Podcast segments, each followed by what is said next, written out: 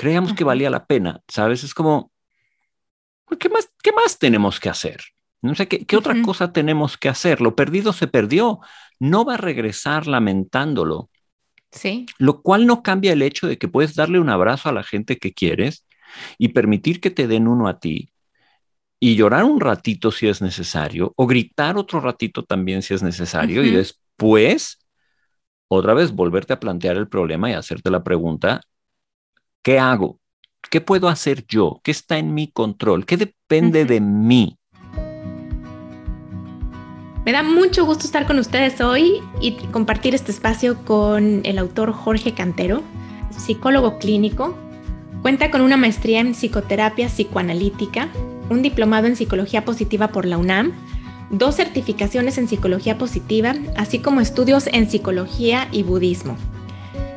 Eh, Jorge ejerce como psicoterapeuta independiente, ofreciendo terapia a adultos y adolescentes. También es escritor su más reciente obra se llama Nunca te rindas y ha sido publicada por Ediciones Urano.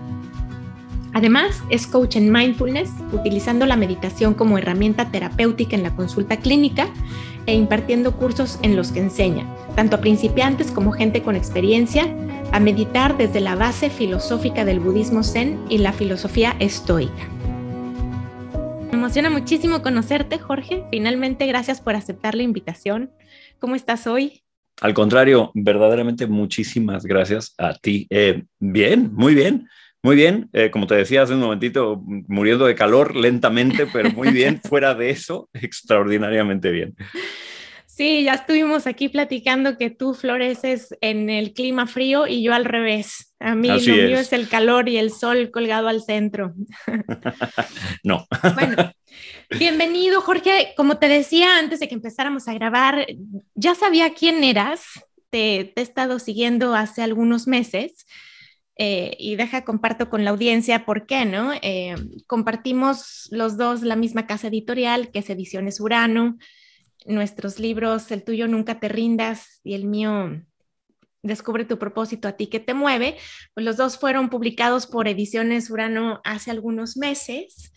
Em, estuviste en la Feria Internacional del Libro de Guadalajara una semana antes que yo y ya por ahí nuestra querida Dalil Andrade que, que nos estuvo consiguiendo entrevistas y acompañando y haciendo que toda nuestra vida fuera más fácil, me apuntó contigo, como me dijo, él sería una, una, gran persona para que tuvieras como invitado en el podcast. Entonces, bueno, saludos, Dalil. Gracias por la Saludos, Dalil. Exacto.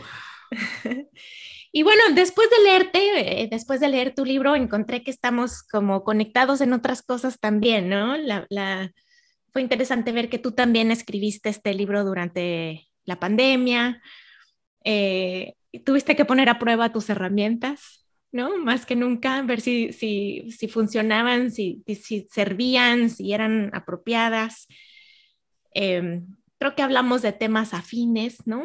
Temas que tienen que ver con el bienestar de las personas, con cómo, cómo mejorar nuestra calidad de vida, cómo tener vidas más plenas y felices. Y bueno, algo que tenemos en común también es el amor por los perros. Con tu libro hablas de tus perros y bueno, aquí conmigo están mis tres perrotes eh, junto a mí.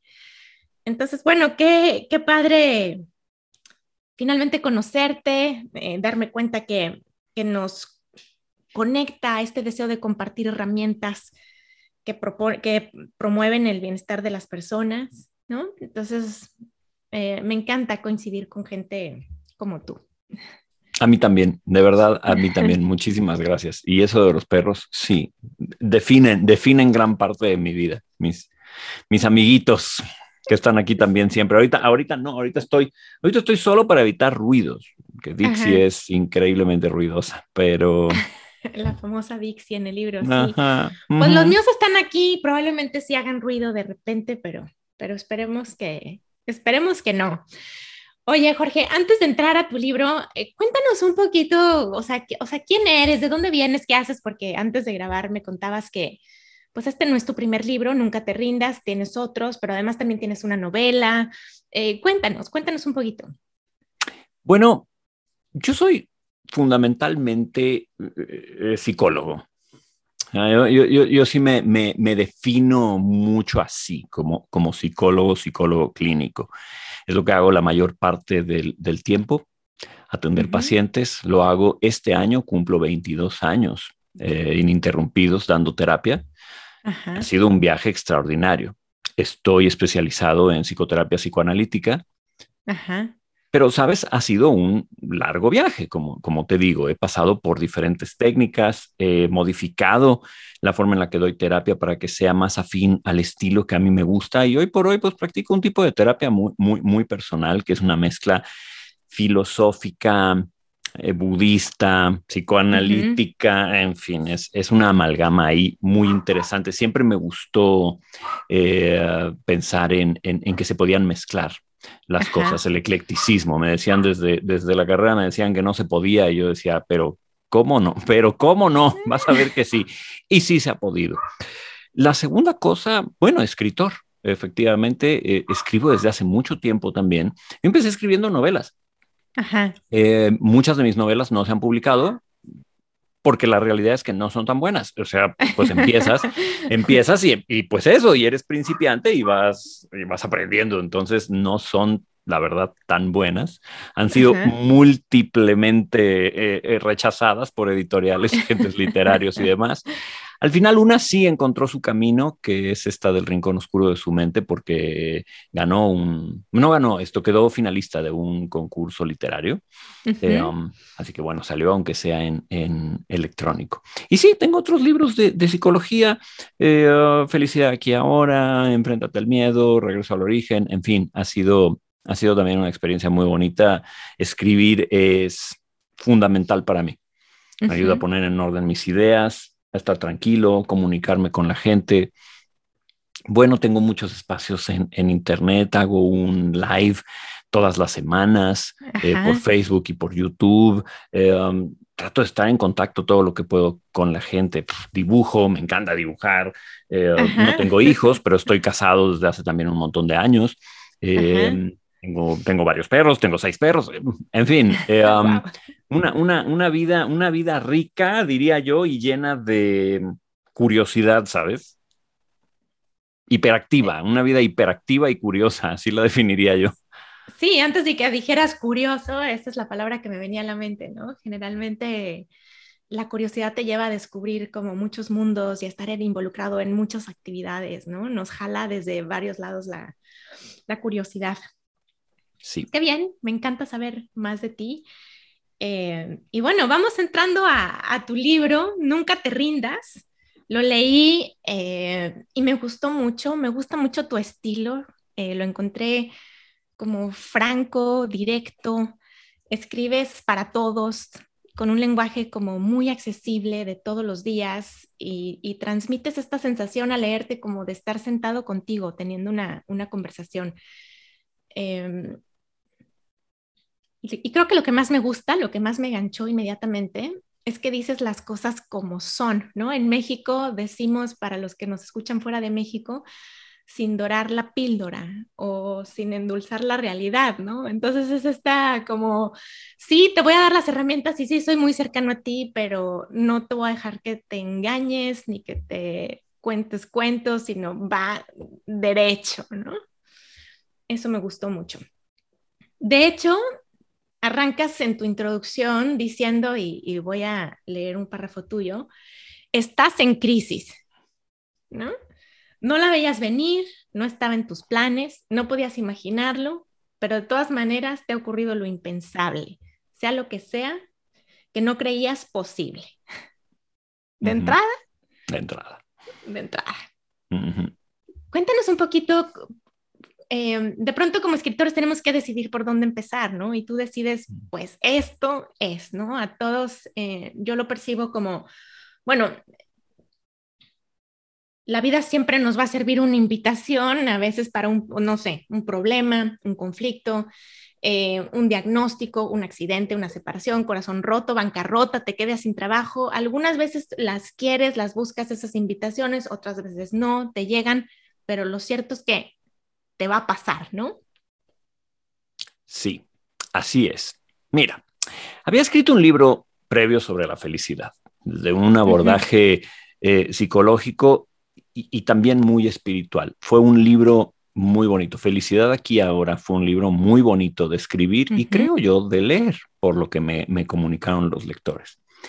El camino obvio para seguir era el contraste. Además, a mí me encanta el contraste, o sea, me, me encanta pensar en cómo los contrarios se complementan. Entonces, era obvio que el camino me iba a llevar hacia el otro lado. Ya hablamos de la felicidad y la parte bonita de la vida, ahora vamos a hablar de otra experiencia universal, que es la crisis, porque todos tenemos crisis. porque todos tenemos pérdidas y porque todos tenemos, pues, estos ejemplos que ya marcabas hace un momento tú. Entonces, pues de ahí surge, de ahora, ¿cómo le digo a la gente? Sé que la pasas mal, la pasamos mal de vez en cuando, pero hay algo, hay algo que yo creo, de verdad lo creo, que es que un problema bien planteado tiene solución. Creo que muchas veces no resolvemos nuestras crisis no porque en verdad sean indisolubles, sino porque más bien la desesperación, la ansiedad, el dolor, que son terribles, que son experiencias terribles de vivir. O sea, no, no, claro, no me refiero con esto a que no son feas. No, es que cuando estamos sumidos en esta oscuridad, no se nos ocurre cómo. Entonces quise construir un libro que te pudiera decir desde un principio, hay posibilidad, pero sigue los pasos, plantea el problema de manera correcta para que puedas solventar la crisis que sea que, tengas. O sea, no importa cuál, todas se parecen en el sentido de que tú te sientes demolido, ¿no? Entonces, em, vamos a tratar de plantear cómo, porque sí se puede, pero muchas veces tampoco es por donde tú crees, ¿no? O sea, no es echándole ganas, no es sonriendo y no es teniendo buena actitud. Sí, que eso lo señalé y, justo te quiero preguntar algo un poquito más adelante de eso, ¿no? No, es, no solo se trata de ganas ni de buena actitud, ¿no? Em, a mí justo me gusta tu libro porque nos presentas con esta imagen del túnel negro, ¿no? Que representa, ahí hay algo adelante de mí que no quería, pero está aquí, que me provoca todas estas emociones difíciles, que preferiría que no estuviera, lo que tú quieras, ¿no? Eh, pero al final el mensaje es, pues toca atravesar el túnel. Eh, y con suerte, con herramientas, con herramientas que tienen que ver con resiliencia, con, con saber que eventualmente vas a poder con la crisis y que saldrás del otro lado enriquecido, con una mejor versión de ti mismo, eh, habiendo aprendido cosas, ¿no? Entonces me gusta esta, como es como el viaje del héroe, ¿no? Las preguntas del, en las películas del superhéroe donde pues se enfrentan a una situación que no quieren reconocer, que le dan la vuelta, que le evitan todo lo que puede, hasta que no queda más que ponerse el traje y entrarle a la pelea. Y al final de la película el personaje sale transformado, ¿no? Hubo crecimiento. Y nos das pues los comos, ¿no? Qué bonito. Ibas a decir algo. Sí, te quiero interrumpir dos segundos porque me acabo de quedar sorprendido.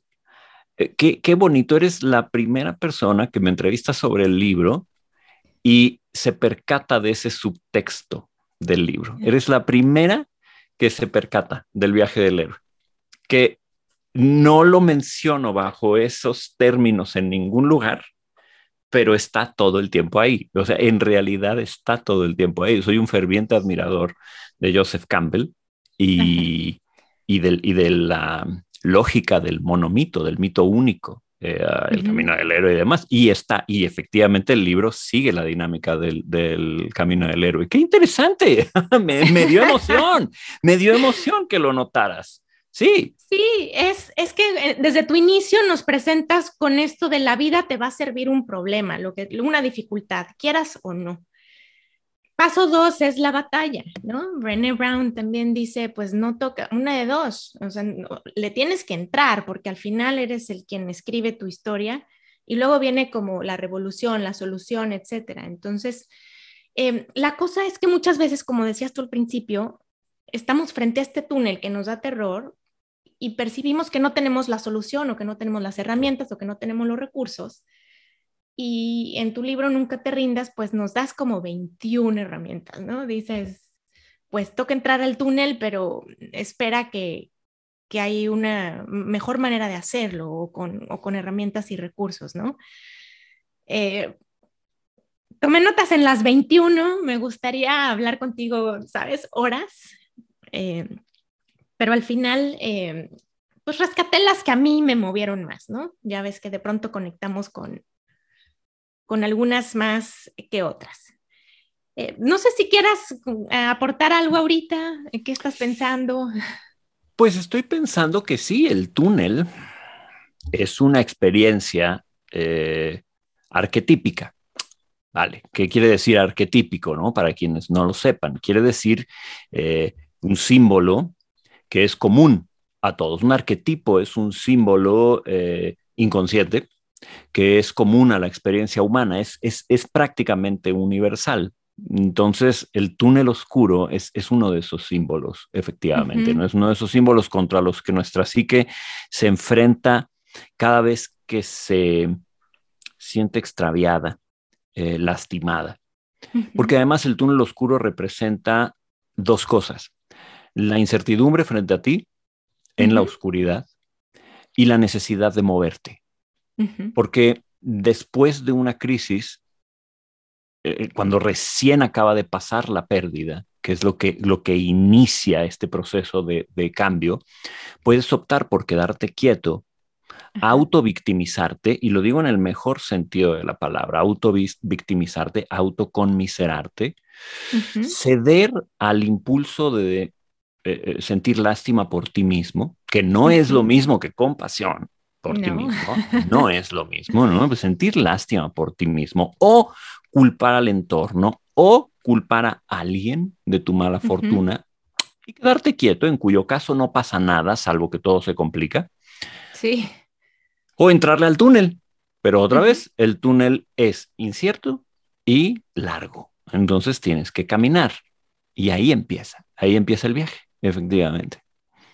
Sí, y entonces nos marcas como, como el número uno, como la herramienta número uno, nos hablas sobre esta necesidad de trabajar los duelos, ¿no? Y este es un capítulo que me, que me gustó muchísimo por muchas cosas. Nada más te voy a, voy a rescatar las que, las que me llaman la atención. Porque otra vez nos enfrentas a esta situación en que es todos perdemos. En, en algún momento de tu vida vas a perder algo, vas a perder a alguien. Eh, es parte estar vivo, ¿no? Y dices, una frase que me gustó mucho, la única forma de no experimentar el duelo es no amar nada, no querer nada, no hacer nada, y que una vida vivida así, en el vacío y la miseria emocional, probablemente no valga la pena. Así que si estás aquí con nosotros, vivo y en movimiento, habrás de perder todo lo que quieres y tienes. No hay de otra. no hay de otra. Es el destino de todos. Y está cañón. está cañón. Y está, cañón. O sea, decirle a alguien desde un principio, vas a perder todo lo que amas, nos pone en un contexto único eh, y diferente, ¿no? Porque entonces, ¿qué caso tiene? Ajá, o sea, Nicole, entonces, genera desesperanza, ¿no? Tiene, ¿no? Si lo voy a perder todo, pues ¿qué caso, qué caso tiene? ¿Para qué? ¿Para qué amo? ¿Para qué tengo? ¿Para qué compro? ¿Para qué busco? ¿Para qué trabajo? Esa es la cuestión, ¿no? Yo creo que es un, es un error, es un error típico de la gente que empieza a practicar cuestiones espirituales, por ejemplo. Pensar que la respuesta al apego es no tener nada y no amar nada y no desear nada. Y es, una mala interpretación de toda esta doctrina, porque en realidad es ama, busca, ten y disfrútalo mientras está. Cuando deje de estar, déjalo ir. Por eso para mí es fundamental empezar por el duelo. Porque yo creo que una cultura una sociedad y por supuesto un individuo que está preparado para soltar y dejar ir cuando pierde, también está mejor preparado para vivir con, con, alegría y con bienestar y con ganas de seguir viviendo. ¿no? El, el, problema es que no estamos educados de esa manera y desarrollamos una cantidad de apegos em, que no nos sirven, nos atoran, nos lastiman. Y luego vienen los clásicos, sin ti no puedo vivir o sin esto no puedo vivir o, a ver, hay, hay todos hemos perdido, pues, ¿no? Pero hay gente que ha perdido mucho más que otros. Gente que ha perdido hijos y los ha perdido de manera violenta, además, porque ya olvídate de, de, accidentes o enfermedades que son de por sí trágicos, ¿no? Manera violenta, ¿no? Y, hemos perdido familiares, padres, hermanos, trabajo, dinero, salud. ¿Qué haces con eso? ¿No? Aprendes a, aprendes a perder, eso es, eso es lo que haces, aprendes a perder. Pero si no te familiarizas con el momento, con el, con el, eh, la experiencia de perder, entonces cada vez también no solamente es una sorpresa, sino además es una estocada en el corazón cada vez, cada vez, y cada vez. Y eso también te va llevando a una suerte, sabes, como de cinismo. Cinismo y sin sentido, que es algo que tenemos que evitar a toda costa. A toda costa. Luego, más adelante, dices algo que me pareció extraordinario y me gustaría que, que construyera sobre esto porque Em, lo escuchamos todo el tiempo, porque a veces las personas con las mejores intenciones decimos cosas que en realidad no sirven y en realidad son terribles consejos, como tú dices. Uno es ante una pérdida, le decimos a las personas o nos decimos a nosotros mismos, dale tiempo. Tú solo dale tiempo, ya pasará. No te preocupes, el tiempo lo cura todo. Y tú dices, ese es el peor consejo que podemos dar y que podemos seguir, porque dándole tiempo a las cosas se nos va la vida. Nada se soluciona porque sí. Y entonces hablas de esto de comprometerte activamente con el proceso y hacer la tarea. ¿De qué se trata eso? El tiempo no cura nada porque efectivamente el tiempo es una, es una especie de río sobre el cual nosotros navegamos en un barquito que se mueve solo. Tú no tienes que hacer nada para que el tiempo se mueva. Entonces, el tiempo en sí mismo no tiene la función de cambiar las cosas. El tiempo solamente se mueve. Nosotros en la tercera dimensión lo experimentamos de manera lineal y ahí dejémoslo porque si no nos empezamos aquí a volver locos. Pero el punto es que los que vamos en el barquito somos los que sí vamos cambiando sobre el tiempo. Entonces, si tú te quedas quieto, el tiempo no tiene el poder de cambiarte. Entonces, hay que empezar por ahí. No es responsabilidad del tiempo enseñarte, darte lecciones ni cambiarte. Es responsabilidad tuya considerar cómo quieres adaptarte a las cosas que te están pasando, tratando de mantener coherencia, consistencia, estructura, identidad, personalidad. Porque también uno dice adaptarse y de pronto el error es creer, adaptarse implica bajar las manitas y dejarme ir, no dejarme ir mm, a lo tonto sin una, una estructura. No, a ver, ah, se puede retener una estructura de identidad, se debe retener una cierta estructura de personalidad, solo que esta estructura puede cambiar. Y vuelvo a lo que te decía hace rato, ¿no? El, creo, que, creo que la tentación es culpar a otros o culpar a algo. Creo que Dios viene muy bien para, para culpar. Los que creen en Dios creo que viene muy bien para culparlo. Los que creen en, el universo viene muy bien para culparlo, o los que creen en la vida viene muy bien para culparla cuando no te da lo que quieres o cuando no se mueve en la dirección que esperabas. Viene muy bien decirle ¿Por qué? ¿No? ¿Por, ¿Por qué? Es la primera pregunta que se nos viene. Y luego un no es justo. No, desde luego que no lo es. Responsabilidad radical.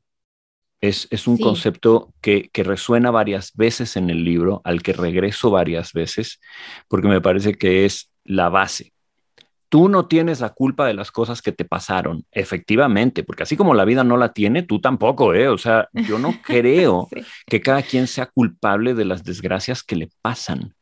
Si bien puede ser que algunas tengan que ver con decisiones que hemos tomado en el, en el tiempo, ¿eh? Pero independientemente de eso, yo creo que nadie tiene la culpa de las desgracias que le pasan. Pero sí tienes la responsabilidad de lidiar con tu vida. De hacerte cargo de lo que eso genera. Sí. Sí, y eso implica adaptarte. Eso implica cambiar. La función principal del duelo es cambiarte. Esa es la función principal del duelo. Que asimiles la pérdida y tú cambies.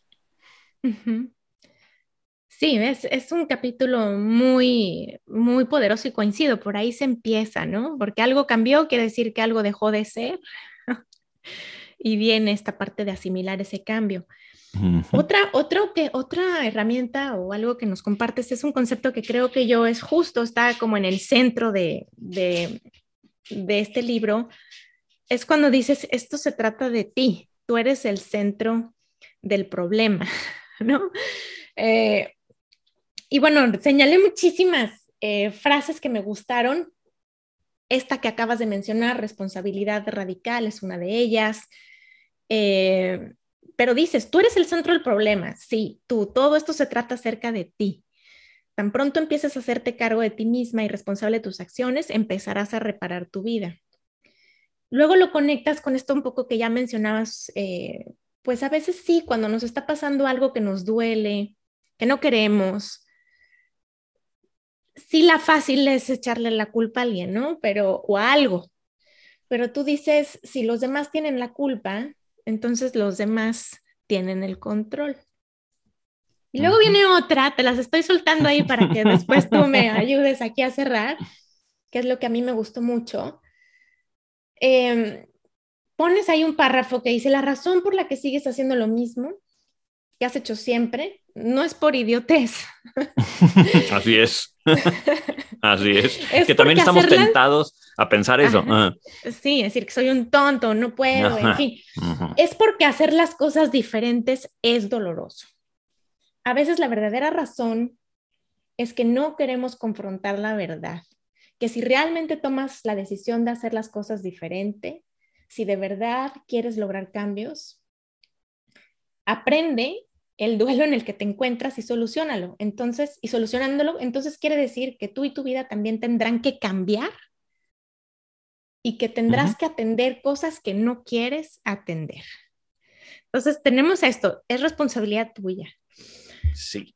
Si culpas a alguien más, entonces también tienen el control. Responsabilidad radical, y es decir, a veces no cambias porque no quieres hacerlo. ¿Recuerdas la devaluación brutal de 1994? Sí, me acuerdo súper bien. Muchos de nosotros la recordamos y muchos por la misma razón. Mi familia perdió todo. Te estaba hablando de todo, es todo, ¿eh? O sea, te estoy hablando de la casa en la que vivíamos, nuestros vehículos, nuestra forma de vida, nuestro negocio. Nos quedamos en la calle, literal. Lo que siguió a continuación fue un proceso de transformación profundo que cuando lo vemos en retrospectiva nos ha llevado a, mi familia y a mí a un muy buen lugar. Pero sí somos diferentes. Es decir, justo hace rato, hace ratito, hace dos horas, íbamos manejando y pasamos por enfrente de donde estaba eh, este negocio del que, del que estoy hablándote, ¿no? Y vienen los recuerdos, ¿no? Y me pienso, y pienso a mis hermanos, y pienso a mi madre, además con el duelo de mi papá que tenía unos pocos años de, haber muerto. O sea, pienso en toda esa situación y en serio somos distintos. Hombre, si bien una cierta esencia, mm, principios muy básicos, em, ideales eh, son los mismos y permanecen, Em, mucho cambió. Cambiamos a qué nos dedicábamos todos, cambiamos la forma en la que nos relacionamos con el mundo económico, eh, cambiamos de lugar de residencia. Eh, vamos, hicimos una cantidad de adaptaciones que me llevaría mucho tiempo explicarte. Entonces, eh, más allá del ejemplo personal, que salió bien, o sea, tuvo un final, digámoslo así, feliz, lo cierto es que no habría tenido un final feliz si mi hermana mayor no se hubiera sacudido a la depresión espeluznante que tenía encima y hubiera ido a buscar trabajo. Y si yo no me hubiera sacudido la tristeza terrible que tenía y me hubiera puesto a estudiar como loco para sacar la carrera adelante, eh, y, demás, ¿no? Y, demás, y demás, y de muchas cosas que pasaron. Eh, creíamos que valía la pena creíamos que valía la pena, ¿sabes? Es como, ¿qué más, qué más tenemos que hacer? No sé, ¿qué, qué otra cosa tenemos que hacer? Lo perdido se perdió, no va a regresar lamentándolo. Sí. Lo cual no cambia el hecho de que puedes darle un abrazo a la gente que quieres y permitir que te den uno a ti y llorar un ratito si es necesario o gritar otro ratito también si es necesario y después otra vez volverte a plantear el problema y hacerte la pregunta, ¿qué hago? ¿Qué puedo hacer yo? ¿Qué está en mi control? ¿Qué depende de mí? Porque hay un montón de cosas que no dependen de mí, que si yo empiezo a invertir mi energía en tratar de cambiarlas, van a pasar dos cosas. No van a cambiar porque no dependen de ti. Y dos, vas a estar más cansada, más frustrada, más enojada. Y menos ganas te van a dar de, seguir, de, seguir funcionando. Entonces, no hay que invertir energía útil en problemas que no dependen de ti. Pero cuando haces eso, entonces cambias y puede ser que cambies tanto que ni te reconozcas unos cuantos años después. Que ahorita esto conecta con otra herramienta que, que, mencionas, que es muy poderosa, que es justo eso, la importancia de aprender a distinguir lo que está bajo tu control de lo que no, lo que depende de ti de lo que no.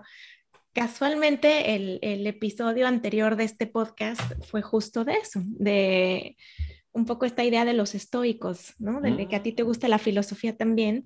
Me encanta. De cómo hacían mucho hincapié en que casi creo que la clave está en, en, saber distinguir qué sí controlas y qué no.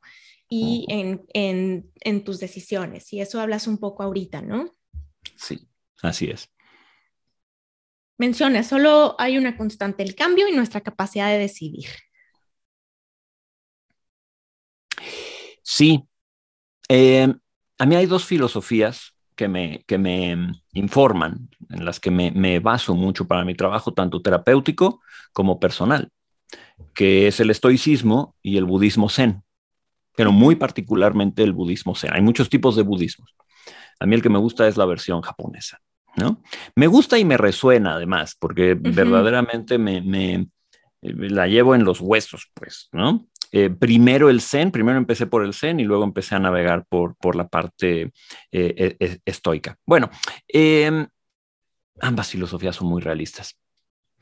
Ambas son un poco, em, iba a decir crueles, pero no, no, es la palabra, porque la crueldad no es la intención, no, no tienen la intención de ser crueles, tienen la intención de ser em, muy, muy, muy, muy objetivas. ¿no? Y la objetividad a veces puede parecernos em, ruda, fea, cruda, sí, porque, porque muchas veces la realidad no va en acuerdo a nuestros planes. Entonces, sí, eh, ambas filosofías son muy claras en el tema de no esperes a que vengan a rescatarte, no porque la gente sea mala o porque no le intereses a nadie, sino porque realmente eh, te toca a ti realmente te toca a ti, tu vida te pertenece a ti. Entonces, em, asume, eh, eh, toma propiedad de la situación, toma propiedad del, problema, hazlo tuyo. Otra vez, independientemente de quién lo provocó, independientemente de quién tiene la culpa, haz el problema tuyo para que puedas empezar a distinguir verdaderamente qué sí depende de ti y qué no. Eh, um, no es tan difícil ¿eh? como podría parecer. Que, Porque bueno, ahí, ¿cómo, ¿y cómo te das cuenta, no? De qué depende de ti y qué no. Eh, um, si tú puedes accionar, si tú puedes moverlo, si tú puedes manejarlo, si tú tienes decisión sobre ello, si con esas decisiones tú lo alteras, depende de ti. Si no, no. Si no, no depende de ti. Y es muy lindo también, te voy a decir una cosa, eh, y me voy a adelantar un poco hacia, hacia partes más, más eh, adelante del libro, ¿no? Pero es muy lindo cuando el mundo también coopera, ¿eh? Y cuando la gente también coopera. Un muy buen amigo mío, filósofo, él dice justamente eso, que podemos confiar en que la gente también hace su parte. O sea, es, muy bonito también cuando el mundo, la vida y los demás cooperan con nosotros, colaboran y entonces entre todos hacemos algo padre. ¿eh? Solo que en un principio es importante que tomes propiedad del problema, de la situación, de la crisis, de tu estado de ánimo, de tu persona, para que empieces a tomar las decisiones necesarias para salir. La buena fortuna que vayas encontrando después eh, será muy agradecida y muy útil, pero en un principio eh, eh, hay, que, hay que asumirse absolutamente responsables. Esa es la diferencia, creo, de Se este me vienen miles de ideas a la cabeza, ¿no? De, a veces tenemos, me viene a la mente la palabra aceptación y cómo muchas personas rechazan porque consideran que es sinónimo de me debe de gustar. Mm, y, en realidad no es me debe de gustar, es no, no lo pedí, no lo quiero, preferiría que se fuera, preferiría que nunca hubiera llegado, preferiría no estar aquí, pero aceptación significa, bueno, esto está aquí y lo veo y ya no hay de otra. Ahora qué, ¿no? Así es. Así es. Y, exacto, es eh, uno de los enfoques que a mí más me eh, ponen los pelos de punta es cuando el público te pide que encuentres la parte bonita de tu dolor, ¿no? que disfrutes tu dolor y que encuentres la parte bonita de tu dolor y que entiendas que el dolor es tu maestro y sí, bueno, explícale eso a una persona que, que su bebé de eh, dos semanas se murió. Explícale eso a la persona que le acaban de decir que tiene una enfermedad autoinmune incurable. Explícale eso a una persona que le acaban de decir que tiene cáncer. O explícale eso a la persona que se divorció y su exmarido está tratando de dejarla en la calle. O sea, explícale que, que su dolor es bonito y que tiene una faceta linda y que está muy mal porque no está disfrutando su dolor. Vamos, el dolor es dolor, el dolor está diseñado para que la pases mal. Entonces creo que es, creo que es grave, creo que es grave eh, eh, en si de por sí el dolor es desagradable, creo que es grave responsabilizar a una persona de que la esté pasando mal y encima no sonría. Pues es que, no, que, no, que, no, que no encuentre lo bueno, ¿no? Porque además ya está haciendo algo mal ella, la persona. Además, ¿no? Además de que te están dando por todos lados, tú lo estás haciendo mal porque no sonríes, porque no tienes buena actitud. Porque no le encuentras el, el lado bueno. Oye, si de verdad insistir en moverte, insistir en cambiar, ya es bastante, ya es bastante difícil como para que encima le pidamos a la gente que esté de buenas. Y concuerdo contigo, la aceptación incondicional no es pasártela bien. Hay un concepto estoico que a mí me encanta, que es el de la apatía, que no quiere decir apatía. Lo que quiere decir es la capacidad de tomarse con calma las cosas. Una mala concepción del estoicismo en general es que el estoico no tiene emociones o reniega de las emociones.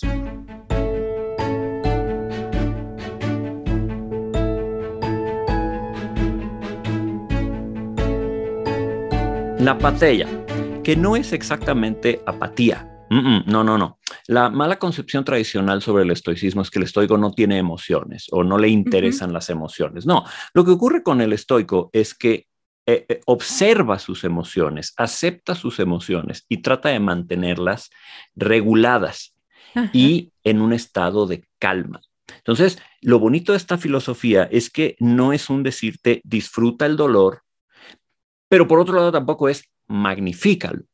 Por otro lado es mantente en calma para que el dolor entre, duela y pase, porque eso es lo que va a ocurrir. Esto es una esto está probado incluso, esto, está probado científicamente. El dolor entra. Sí, la, duración activa física de una emoción.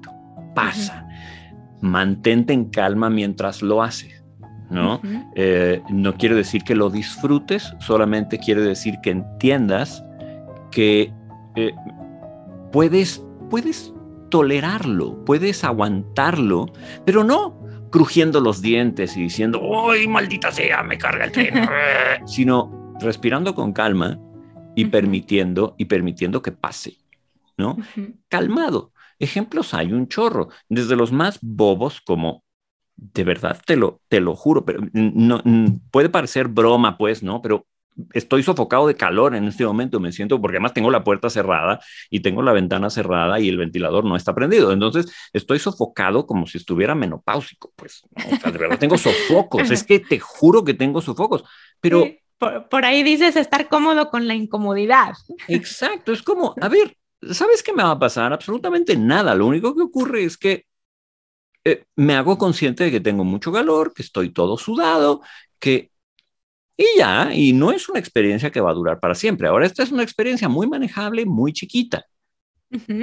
Eh, la que contaba hace rato de la crisis económica, esa es bastante más difícil de aguantar. Una, una muerte, una enfermedad, em, una incertidumbre económica, eso es mucho, mucho más difícil, pero el principio es el mismo.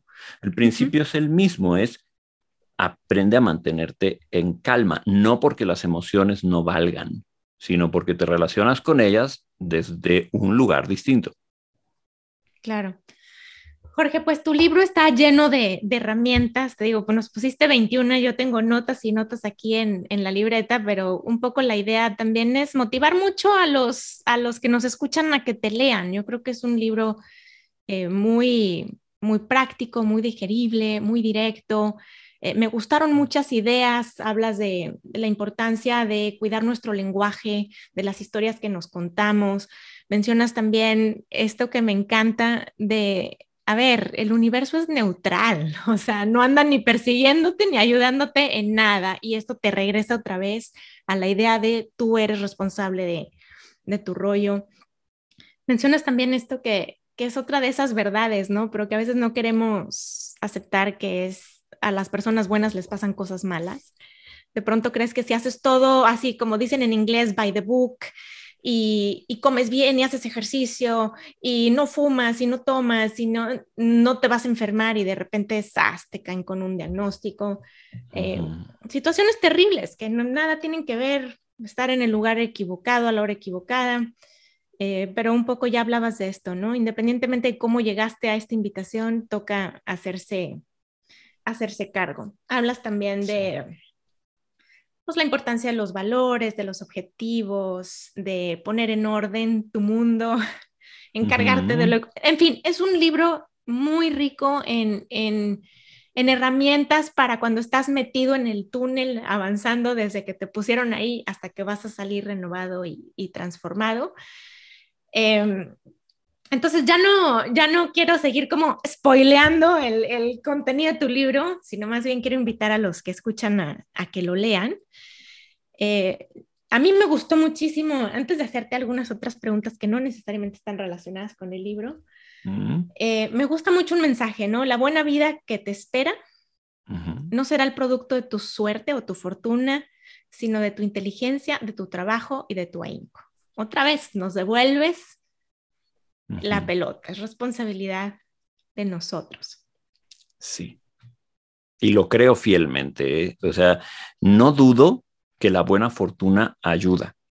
Y no quiero darle a, quienes nos escuchan la idea errónea de que yo soy de los que cree que el pobre es pobre porque no trabaja, es una gran idiotez, o, que a la gente eh, le va mal porque, porque pues es tonta. O sea, no, no, no, no, Solo que, a ver, quiero volver mucho a la idea de que si bien sí tenemos la fortuna o no de, de pronto estar en una determinada posición, y eso no depende de nosotros, eh, um, hay que regresar el foco de atención a, a, a, uno mismo. Hay que regresar el foco de atención al verdadero poder que tienes, que eres tú. Tus manos, tus pies, tu cabeza, tus emociones, tu espíritu, tus ideales, eh, tus ideales sobre todo. Eh, hacen, mucha, hacen mucha falta tener buenos ideales. Eh, nos mantienen motivados cuando todo se ve horrible. Sí, sin duda, hay que tener muy claros, ¿no? ¿Cuáles son esos valores que rigen tu, tu manera de vivir, tus creencias, tus conductas. Y bueno, al final, bueno, arrancas el libro y nos dices, estás en crisis, vas a perder. Y luego al final cierras con una, bueno, no cierras, ¿verdad? No es el final del libro, no crean que se estoy spoileando nada, pero hay una frase que me gusta mucho donde dices, desapego no significa dejar de amar, significa más bien amar con todas tus fuerzas para que cuando acabe puedas dejarlo ir en paz. Qué linda frase. Los peores duelos son cuando estás en conflicto con aquella persona que se va, hablando de la muerte. Los mejores, en cambio, son cuando has llevado una vida bonita al lado de la otra persona, cuando la has amado con todo su ser, han tenido buenos ratos. Duele, desde luego, pero los duelos son mucho menos complicados. O sea, es, es, otra de esas cosas que están estudiadas. Los duelos más complicados son cuando se muere sorpresivamente una persona con la cual estás conflictuada. Es algo así. Claro, me encantó. Oye, Jorge, y ahora, bueno, cambiando de tema y llevando el foco hacia ti, me gustaría preguntarte, porque a mí me pasa, ¿no? Eh, yo escribo y comparto herramientas, trato de usarlas, sin duda que trato de usarlas, pero pues hay algunas que me cuestan más trabajo que otras, ¿no? Mm, Entonces, de entre todas las lecciones que tú nos compartes o herramientas en tus libros, eh, ¿Cuál es a ti la que te cuesta más trabajo o te reta más? A mí me reta mucho todo lo que tiene que ver con el estado de ánimo. Todo lo que tiene que ver justamente con lo que decía hace un momento de la calma. Yo soy una persona crónicamente enojona. y, y, es tengo muchos años escuchando a la gente decirme, no lo puedo creer, no lo puedo creer, no lo puedo creer, porque claro, la gente me lee y, me ve en los videos y me escucha y dicen, ah, qué calmadito, pero mi esposa siempre piensa lo mismo, se los presto una semana a ver qué opinan, ¿no? Eh, soy una persona que tiende al enojo con facilidad lo cual es una buena y una mala noticia al mismo tiempo. La mayoría de las cosas vienen en pares, ¿sabes? O sea, eh, como pueden ser tu maldición como tu, tu bendición. Los enojones no experimentamos mucha tristeza, no experimentamos mucha angustia, no nos preocupamos tanto, pero eso sí, nos quejamos y protestamos y en la peor de nuestras versiones podemos llegar a ser agresivos. ¿no? Yo era el clásico que pateaba y golpeaba cosas. Jamás en mi vida le, he puesto, bueno, mentira, en la secundaria y la preparatoria es otra historia, pero jamás en la vida le he puesto la mano encima a nadie ni a nada. Pero puertas y muebles si la han pagado a lo largo de los años. Y sabes algo, no está bien, porque aparte de que es un exabrupto y es una... Y, este tipo de enojos surgen de una profunda debilidad que uno no está tomando en consideración. La gente que amas sufre mucho cuando te ven en una situación como esta. Y, y, eso es algo que me ha traído a mí pues también mucho dolor. A mí hacer sufrir a la gente que amo a mi alrededor es algo que no me gusta. Entonces, a partir de ese amor, quisiera creer que he tenido por ellos, he tratado de cambiar. Entonces, por eso aprendí a meditar. O sea, aprender a meditar fue primero para ver si yo podía calmar eh, eh, este, esta agresividad, ¿no? Y se pudo. Y, luego aprender la filosofía estoica también tuvo que ver con, a ver, ¿cómo puedo yo volverme más tolerante y más pacífico? Y también se pudo. Entonces, eh, no sé, me pasa que veo noticias. Yo no quisiera caer en la estrategia del avestruz, que por cierto eso es un mito, porque resulta que los avestruces no meten la cabeza bajo la, tierra, pero bueno, es, un mito muy extendido, ¿no? Me, eh, acabo de enterar, gracias sí, no, por compartirme es verdad, esta información. En realidad no es verdad, pero bueno, eso decimos, ¿no? Esto los avestruces meten, bueno, pues no quiero la estrategia del avestruz, ¿no? Porque la gente me dice, no veas noticias, no veas Twitter, no veas... No, no, es que el objetivo es verlo, enterarme y no permitir que destruya mi estado de ánimo. Oye, pero es que la cantidad de desapariciones de mujeres todos los días, los, los, feminicidios, los asesinatos de niños, de, la población en general, nada más, ya nada más con eso. Eso es, eso es algo con lo que yo amanezco todos los días y todos los días amenaza con hacerme pedazos el estado de ánimo, ¿no? Máxime porque yo elegí una profesión y un estilo de vida en donde me gusta alentar, motivar y hacer sentir bien a la gente. Entonces el primero que debería sentirse bien debería ser yo. Así que ahí es donde empieza mi trabajo. Mi trabajo empieza todos los días ahí, ¿sabes? En no permitir que este mare magnum aparente de, de dolor me consuma. Y sí amenaza con hacerlo, porque entra esta voz en mi cabeza que dice, no es justo, no está bien, no se vale, y entonces enójate, ¿no? Sí, sí, sí. Así que, ¿sabes? Es todos los días, respira, cálmate y regresa tu atención a lo que puedes controlar. Ese es mi reto de todos, los, días. Sí, ese es mi reto de todos los días. Y la meditación es de todos los días. Y lo he dicho otras veces y lo vuelvo a decir, la meditación me salvó la vida y, y es una realidad. ¿no? Pues muchas gracias por compartirnos esta historia, Jorge. Mm, no, al contrario, gracias. Tengo, tengo unas preguntas más que hacerte si, si todavía estamos bien con tu tiempo. Claro, por favor. Eh, Además está riquísima la conversación, así que venga. Oye, me haces pensar a mí, por ejemplo, una de las, las, cosas que más me dicen también, bueno, obviamente, ¿no? Si tú te dedicas al tema de la felicidad, es que debes de ser la persona más feliz del mundo pero también mucho toda esta paz y tranquilidad que, que proyectas, ¿no? Y, y no, yo más bien, mi, lo mío es como, yo soy preocupona, yo soy medio mm. ansiosa, entonces como tú dices, pues la, empieza por ahí, ¿no? Así que por eso quise preguntarte, porque yo sé que de las herramientas hay varias que pues yo estudio porque yo las necesito, ¿no? Porque me sirven en primer lugar a mí, y tenía curiosidad de saber cuál era la tuya. ¿Puedo decir algo? Esto es algo que le digo yo mucho a los pacientes. Empieza por tratar de poner atención en lo que tú necesitas y puede ser que encuentres un vehículo para compartir.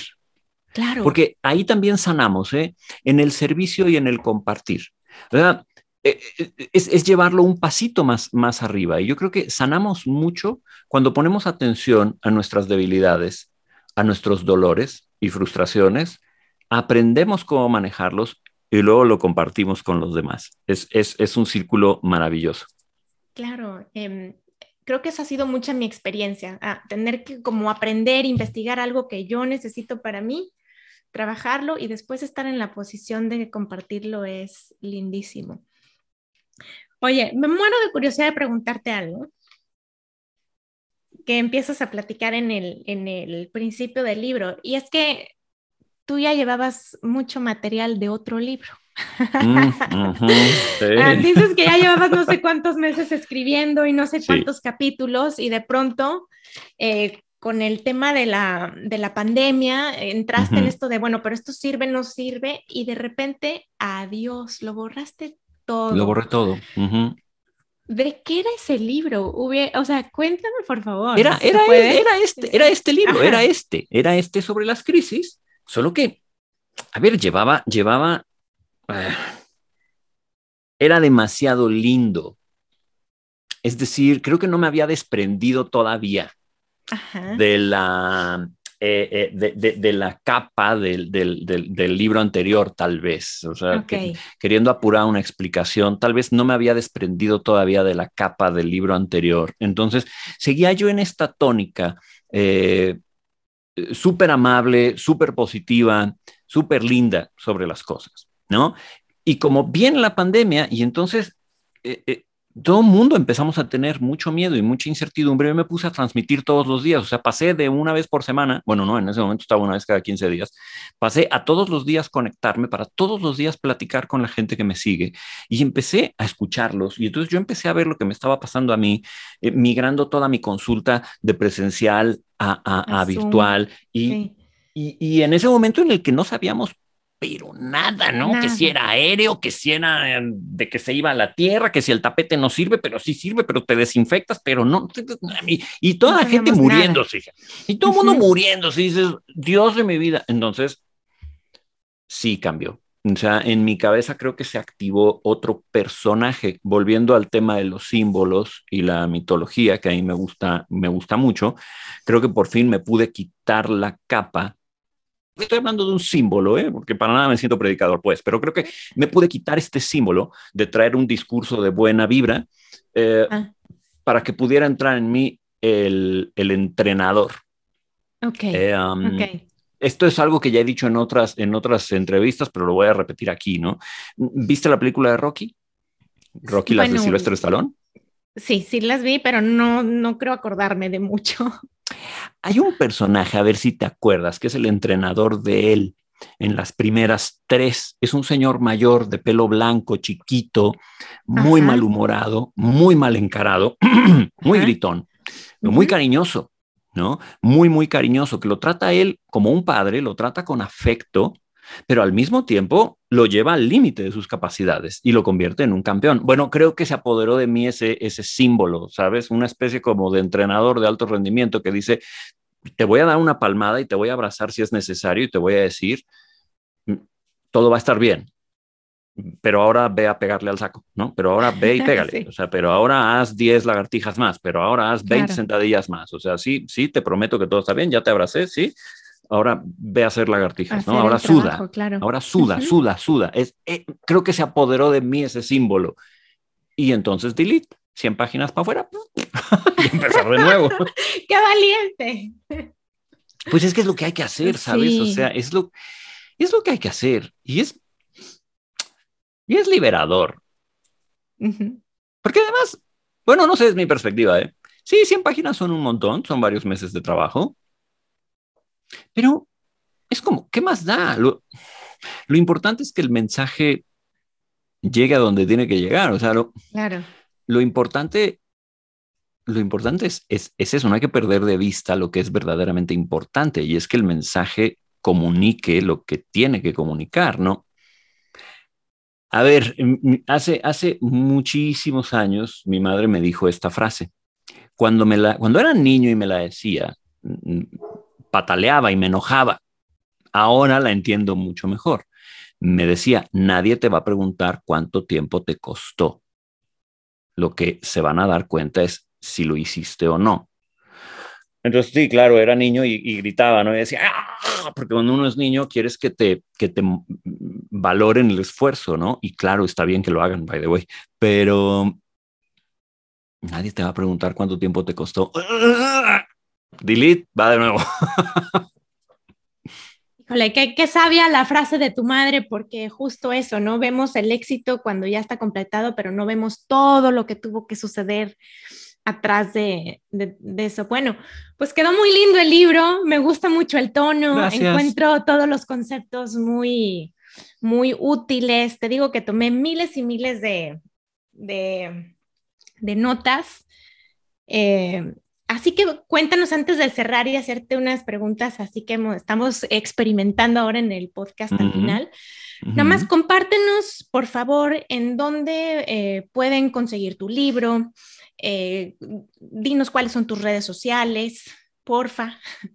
Pues mi libro afortunadamente está en todos lados porque agotamos la primera edición y ya sacamos una segunda. Muchas felicidades. Sí, gracias. Entonces, de pronto dejó de estar, pero ahora ya está en todos lados de nuevo, ¿no? En, donde vendan libros, ahí está. Em, así que bueno, Candy, Sótano, em, las que se les ocurra, pues en línea, Amazon, ahí, ahí, está, y electrónico, ¿no? Sí. Electrónico también está, sí, efectivamente está en, versión electrónica. Padrísimo. Tus redes sociales, Jorge. La forma más fácil de localizarme a mí es entrando a mi página que es jorgecantero.com.mx. Okay. Ahí en, en, la parte de abajo de la página están todas mis redes. Está Instagram, está Facebook, está eh, Twitter, están todas ahí abajo. Entonces, jorgecantero.com.mx y ya. Padrísimo, muchas gracias, Jorge. Ahora me gustaría hacerte unas cuatro preguntas, pero la idea es que las respuestas sean breves, ¿sabes? Venga. Aunque bueno, si quieres eh, desarrollarlas tampoco pasa nada, pero eh, la primera es, ¿para ti qué es felicidad? Es un estado mental en donde eh, estructuras eh, tanto los momentos eh, alegres como los tristes, los dolorosos como los agradables, en un continuo donde sientes que las cosas tienen orden, tienen sentido. O sea, para mí la felicidad no es una emoción, tampoco es un estado de ánimo, es un estado mental más bien que, que, intenta estructurar la realidad de una manera donde todo tenga coherencia. Cuando tu vida tiene coherencia, experimentas felicidad, aunque puedas estar pasando por un momento triste. O sea, se puede estar feliz, triste. Desde mi concepción, sí. Sí, wow, es la primera vez que escucho que alguien dice que es un estado mental. Después te voy a preguntar más ya, pero fuera, fuera del aire. vale, perfecto. La siguiente pregunta es, ¿a ti qué te mueve? ¿Qué te saca de la cama cada mañana? El amor. Que no sea el, que no sea el despertador. no, no es el despertador, es el amor. Es el amor. Em, y cuando digo el amor es, es así justamente como un concepto, porque te podría decir el amor a mi esposa, que es brutal, que es el fundamental y primero.